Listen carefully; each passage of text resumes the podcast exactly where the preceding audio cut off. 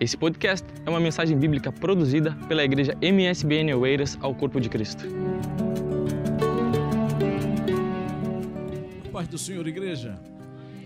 É uma honra para nós estarmos aqui mais uma vez, participando de um momento tão especial de adoração ao Senhor. O Senhor merece ser honrado, glorificado por todos nós, e aqui estamos para isto temos muitos motivos e muitas razões para estar na casa de Deus. Casa de Deus é o melhor lugar para estar, é o melhor lugar para reunir, é o lugar especial para todos nós. Com certeza você precisa, como eu preciso, de sempre estar ouvindo a orientação do Senhor é, ao sair de Vila Franca para vir aqui, eu estava vindo meditando sobre momentos da vida. E entre esses momentos de meditação, Deus me fez é, escrever um pensamento. Ao chegar aqui, eu tive que escrever, tive que citá-lo mais ou menos umas dez vezes pelo caminho ou mais, porque eu vim repetindo isso. E o que eu fui obrigado a escrever e sou obrigado a ler para alguém nesta noite, não sei para quem, mas é com certeza Deus tem uma palavra para você a respeito disso, porque para mim foi. O dizer é o seguinte: agir pela fé é projetar o invisível e o impossível para nós, trabalhando na orientação do Senhor para as coisas acontecer. Quero repetir, porque na verdade isso aqui para mim foi muito bom e para você também poderá ser. Agir pela fé é projetar o invisível e o impossível para nós, trabalhando na orientação do Senhor para as coisas acontecer. Amém? Eu espero que eu e você, cada dia, estejamos mais e mais orientado pelo Senhor. Aleluia! Grato sou a Deus por participar desse culto. Queridos, vamos à bendita palavra de Deus. Vamos estar meditando Romanos, capítulo de número 12. Vamos abrir a nossa Bíblia, a santa palavra de Deus.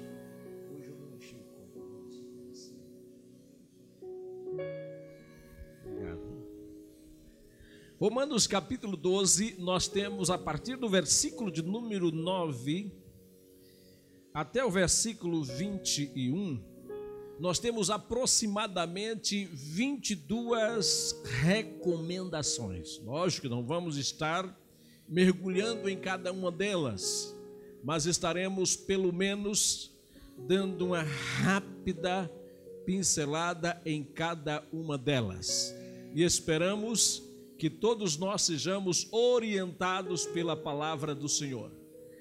É bom ser orientado por Deus e pela Sua palavra. Quando você lê Salmos, o Salmo de número 105, versículo de, ou melhor, 119, versículo 105, você encontra uma recomendação muito preciosa dizendo o quê? Lâmpada para os meus é a tua e luz para o meu caminho.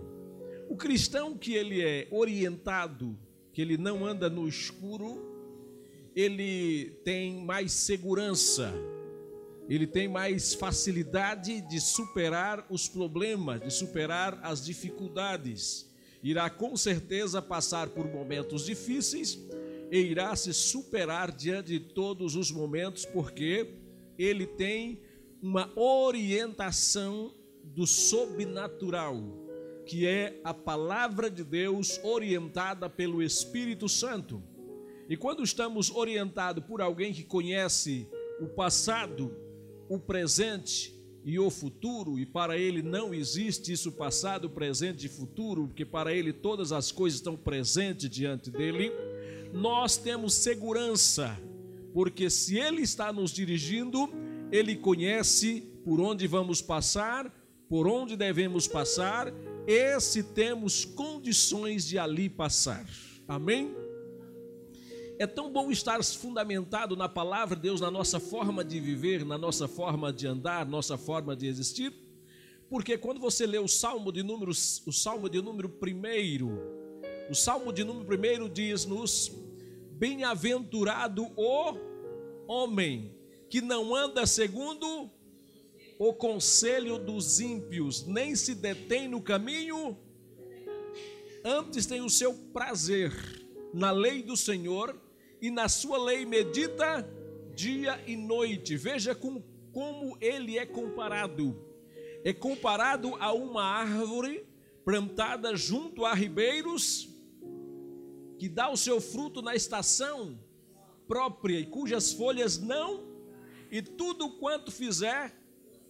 Veja aí a vantagem de você estar fundamentado a sua vida na bendita palavra de Deus. As coisas poderão estar ruins, poderão não estar bem, mas uma árvore plantada junto a ribeiros de água, ela não teme a seca, ela não teme o momento, o, tempo, o momento árido, porque ela tem aonde ela suga a sua seiva, ela tem água para saciar a sua sede. Veja que ela tem suas folhas verdes. E quem tem folhas verdes tem sombra. Quem tem sombra sempre é, oferece abrigo. E quem tem abrigo sempre é procurado por, por alguém. É tão bom estar perto de alguém que tem sombra. Amém? É bom estar perto de alguém que é sombra. Porque alguém que é sombra ele nos faz descansar. Alguém que está fundamentado na palavra de Deus, mesmo que a luta está grande, mesmo que as situações estão insuportáveis, os longe, os mais distantes, que não estão na beira do rio, que simboliza aqui o Senhor e a sua palavra, eles poderão estar secos, sem vigor, sem viçosidade, e sem sombra, mas quem está perto de Deus, quem está na Sua palavra, tem sombra, tem vida. Glórias ao Senhor. Isto é que Deus quer para mim e para você, é que tenhamos vida e vida com abundância. Graças a Deus. Vamos para Romanos. Aqui em Romanos nós temos uma gama muito grande de, de instru, instruções. Instruções. Quando ele começa tratando da do amor. Ele começa no versículo 9 dizendo no capítulo 12: "O amor seja não fingido". Logo ele deixa aqui um abre-se um parêntese que se ele recomenda o amor seja não fingido, é, nós temos, temos amor fingidos, correto? Temos alguém que ama apenas da garganta para fora, ou da boca para fora. Mas isso não é para salvo em Jesus, né? Salvo em Jesus, ele ama do coração. Amém?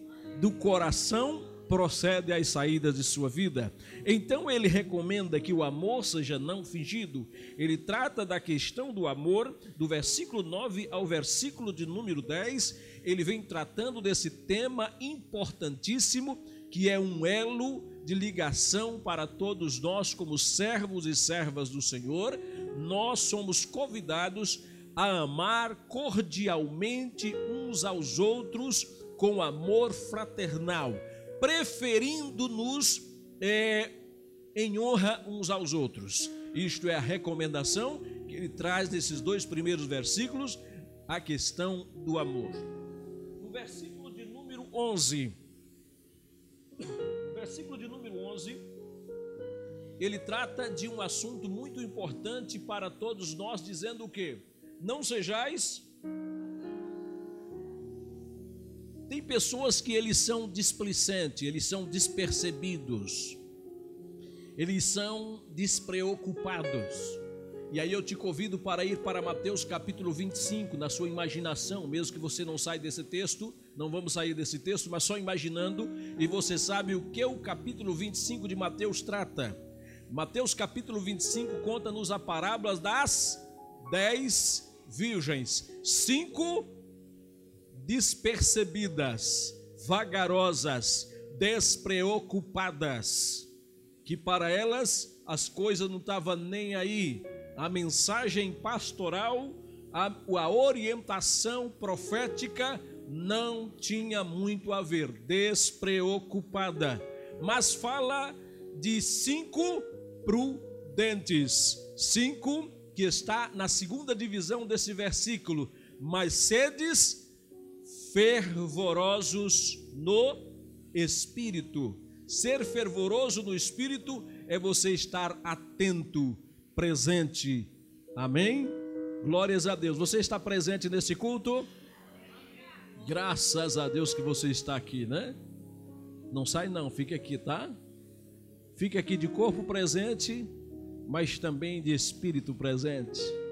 Que sua mente esteja totalmente neste ambiente e que você ocupe todo esse momento pedindo ao Senhor que continue falando conosco, continue manifestando-se em nosso meio e peça para Ele: opera em minha vida, Espírito Santo. Isto é o que mais necessitamos.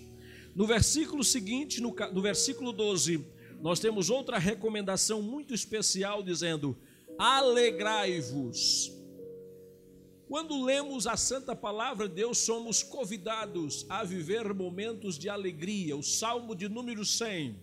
O Salmo de número 100 nos chama a viver um momento de festa.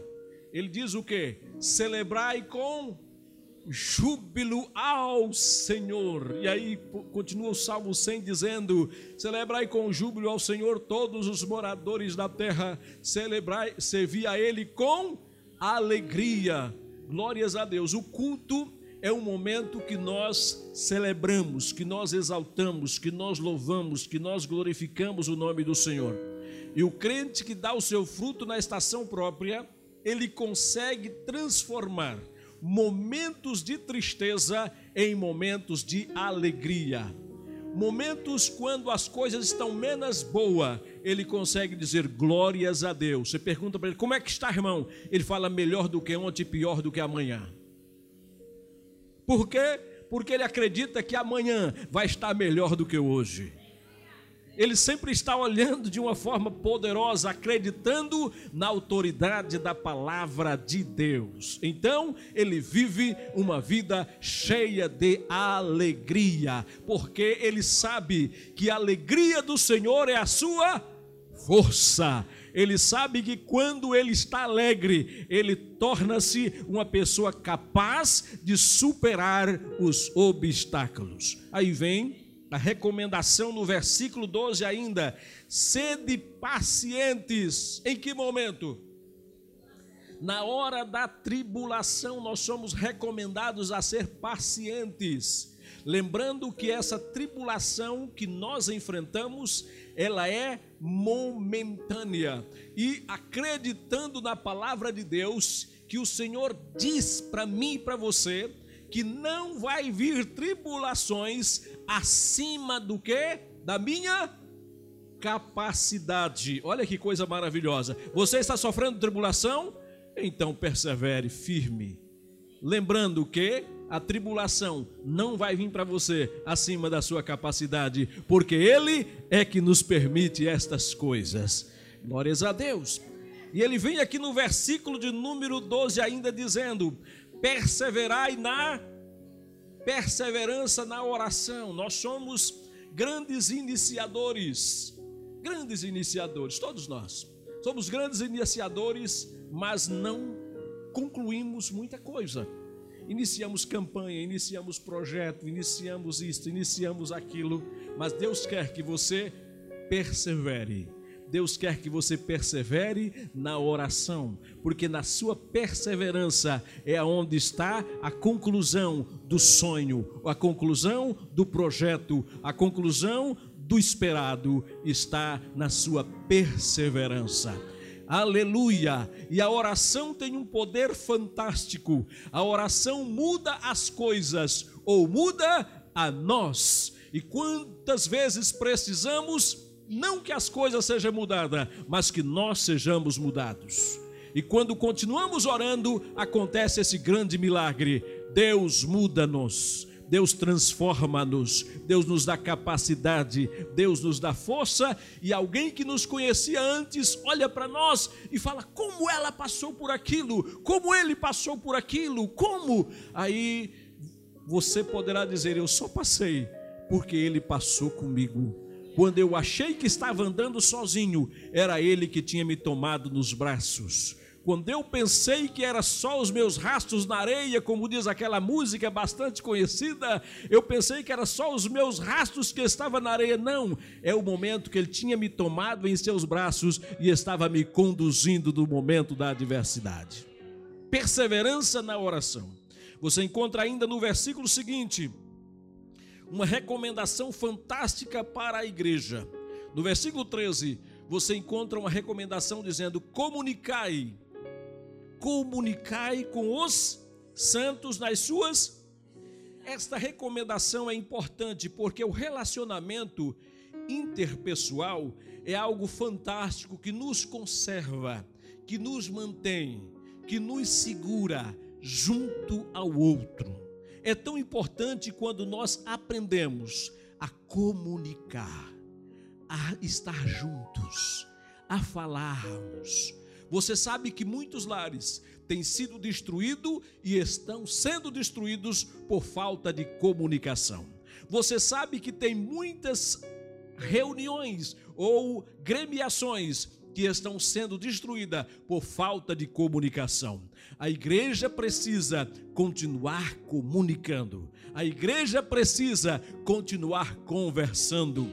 Você e eu precisamos deixar menos o telemóvel quando chegamos em casa e conversarmos, e falarmos com a mamãe, falarmos com o papai, falarmos com os filhos, falarmos com as pessoas que convivemos. Quando terminar o culto, não saia correndo como quem vai perder o trem. Não, dá um tempinho para você cumprimentar o, o, pessoal. Dá um tempinho para você, pelo menos, cumprimentar alguém e falar: irmão, você está bem? Comunica-se, fale. Esteja comunicando, porque é bíblico. Comunicar é algo especial.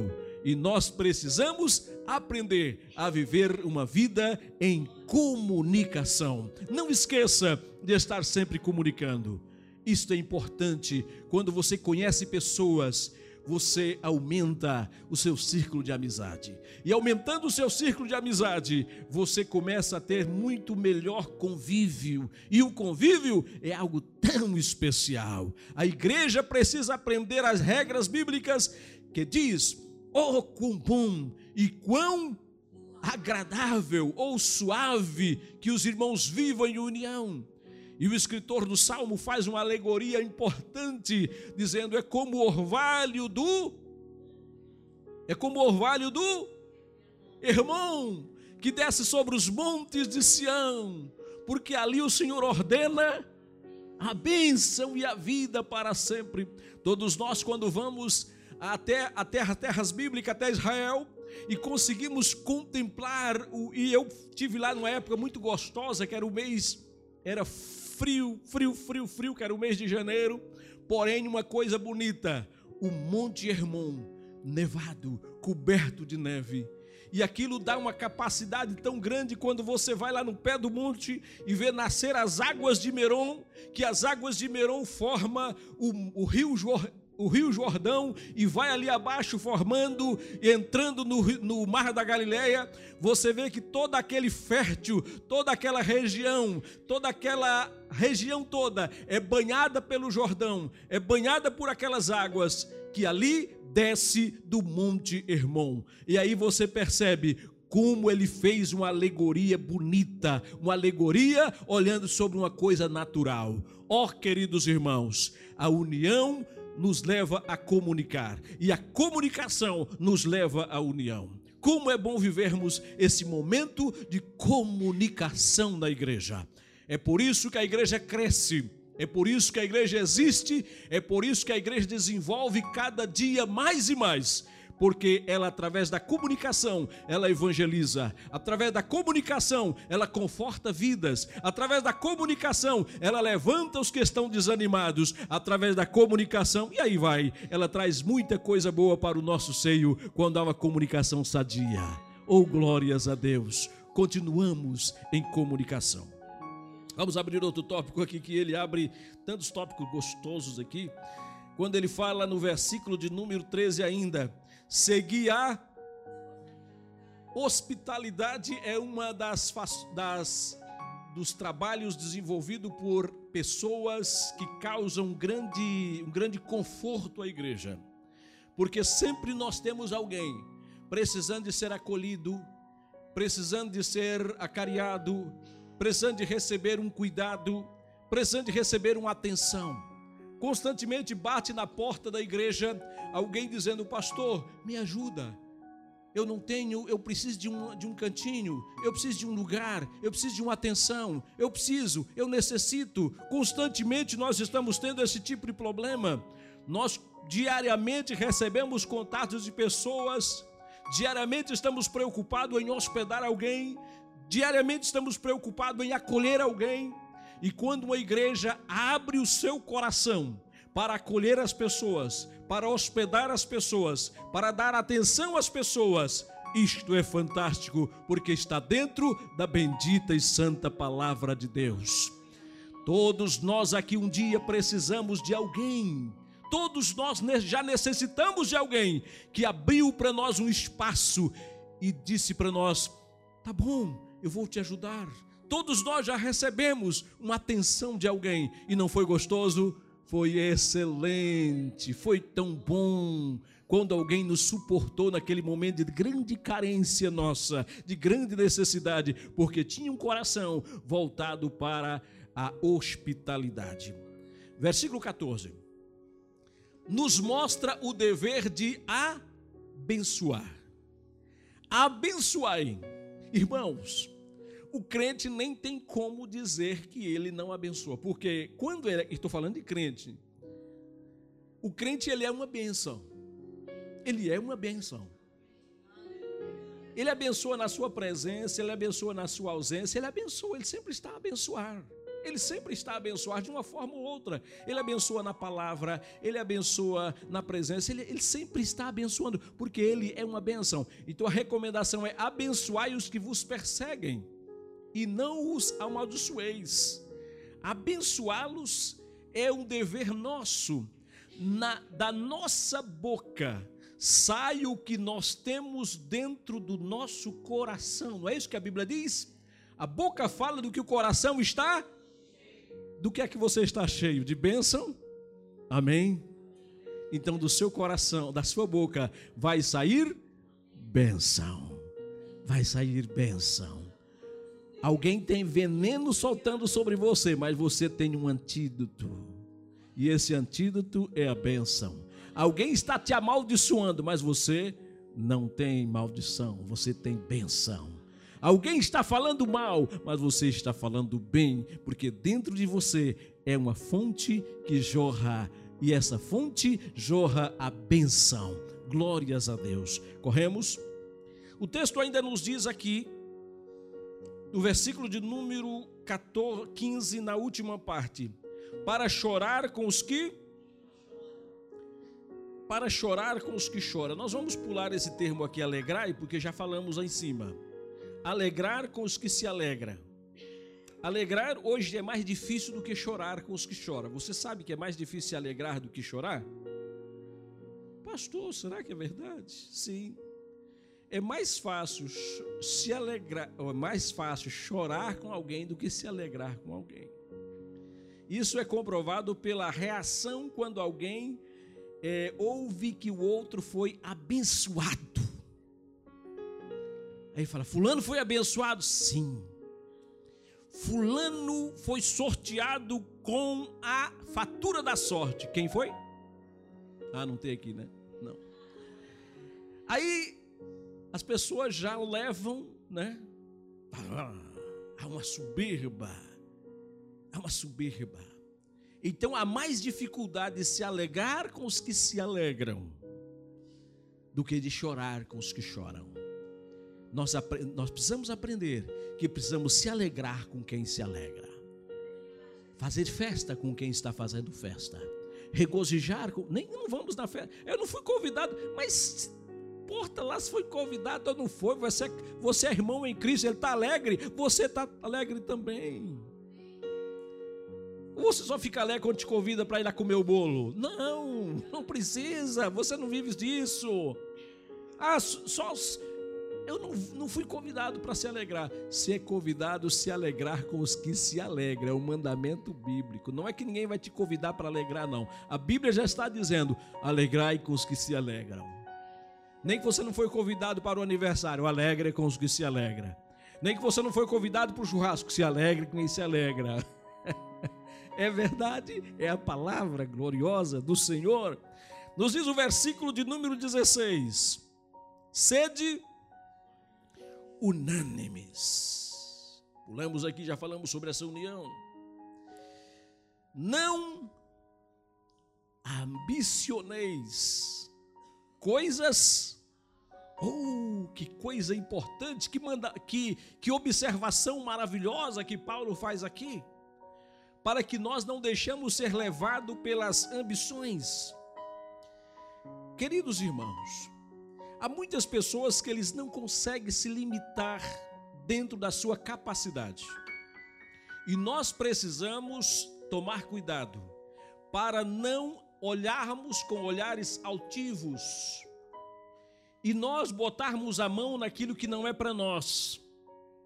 Se nós adquirirmos, vamos a uma simples coisa, alguém pode querer me dar uma, uma Ferrari, por exemplo, e eu vou dizer para ele: não quero. Mas por que, que eu não vou querer a Ferrari? Porque eu não vou conseguir pagar nem o imposto dela. Eu não vou conseguir pagar seu, seu seguro. Não vou conseguir. Então eu não quero. Há coisas que podem vir à sua mão, mas está acima da sua capacidade. E quando você não toma cuidado, você começa a ter ambição por coisas altas.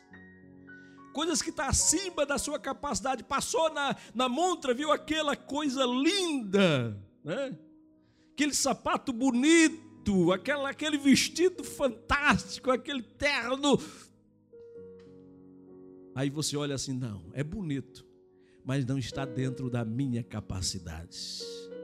Me lembro da história de um jovem que ele gostava de uma determinada moça muito bonita. E a moça andava sempre bem arrumada, bonita, usava coisas caras. E ele, a coisa começou a rolar assim, né? Como diz o outro, começou a dar uma, parecer uma química, como diz a moçada. Mas ele olhou e falou assim: Não, eu não quero. Mas você não quer, fulana, rapaz, está caidinha por você e você não quer. Não, ela é muito cara para mim. Eu não consigo mantê-la. Tem coisas que pode vir para você, mas é caro para você. Você não tem capacidade de manter. Então não ambicioneis coisas altas.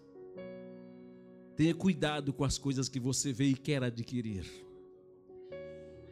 Tenha cuidado com o, o famoso cartão de crédito. Ah, não, o cartão me dá condição de comprar.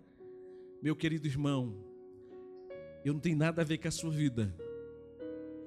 Nada. Isso é problema seu. Mas é a palavra de Deus que está dizendo para você: tome cuidado com as suas ambições. Tome cuidado com aquilo que você faz.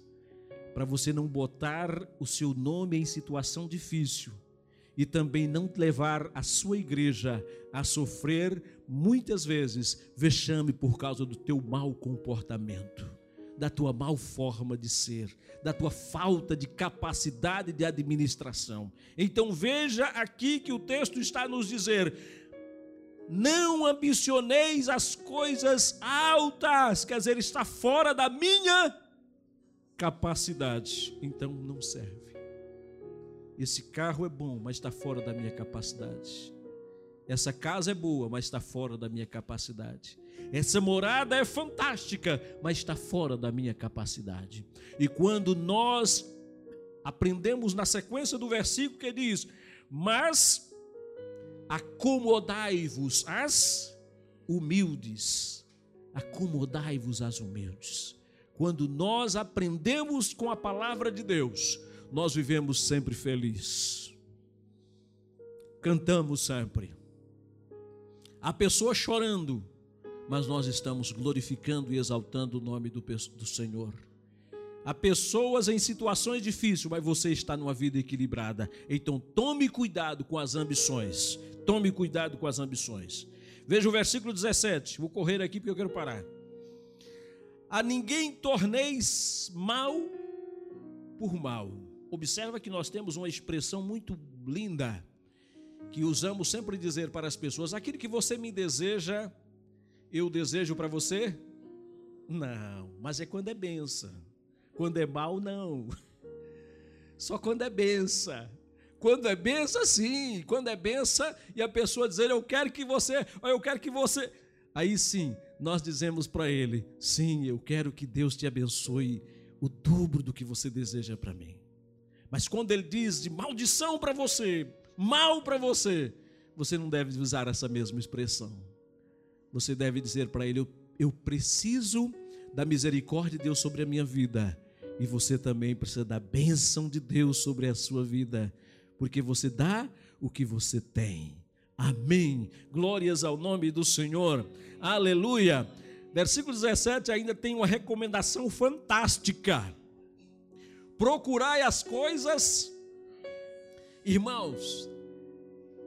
Tem coisas que vêm na nossa mão que é fácil, ganhar dinheiro desonesto, ter uma posição mais desonesta, ter é, relacionamentos desonestos.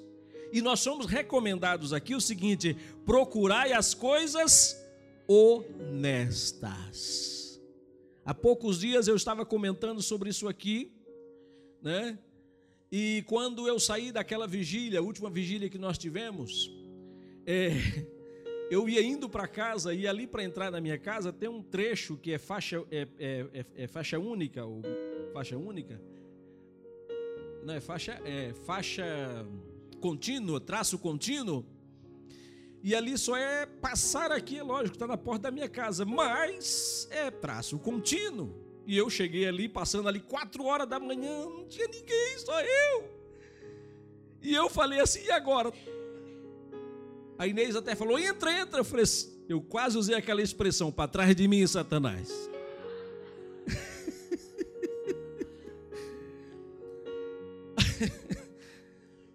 Em cima. Tive que andar lá em cima para fazer a rotunda. E falando, puxa vida, fomos até comentando, né? Até comentando, pô, mas que pena, podia entrar ali, mas não pode. Então as coisas honestas muitas vezes vêm em nós para quebrar regras de honestidade. Mas nós precisamos pedir a misericórdia do Senhor, falar: Senhor, me livra, eu quero ser honesto para comigo mesmo. Vou parar aqui, porque o assunto é bastante longo e gostoso ficar meditando nesse capítulo, onde ele traz lições fantásticas a nós, orientações maravilhosas. E todas elas são especiais, são maravilhosas para nós viver, praticar e ensinar. Amém? Esse foi mais um podcast, uma mensagem bíblica produzida pelo MSBN Oeiras. Siga-nos nas nossas redes sociais, Facebook e Instagram. Subscreva o podcast Igreja MSBN e também o nosso canal no YouTube. E ainda saiba mais em msbnportugal.com.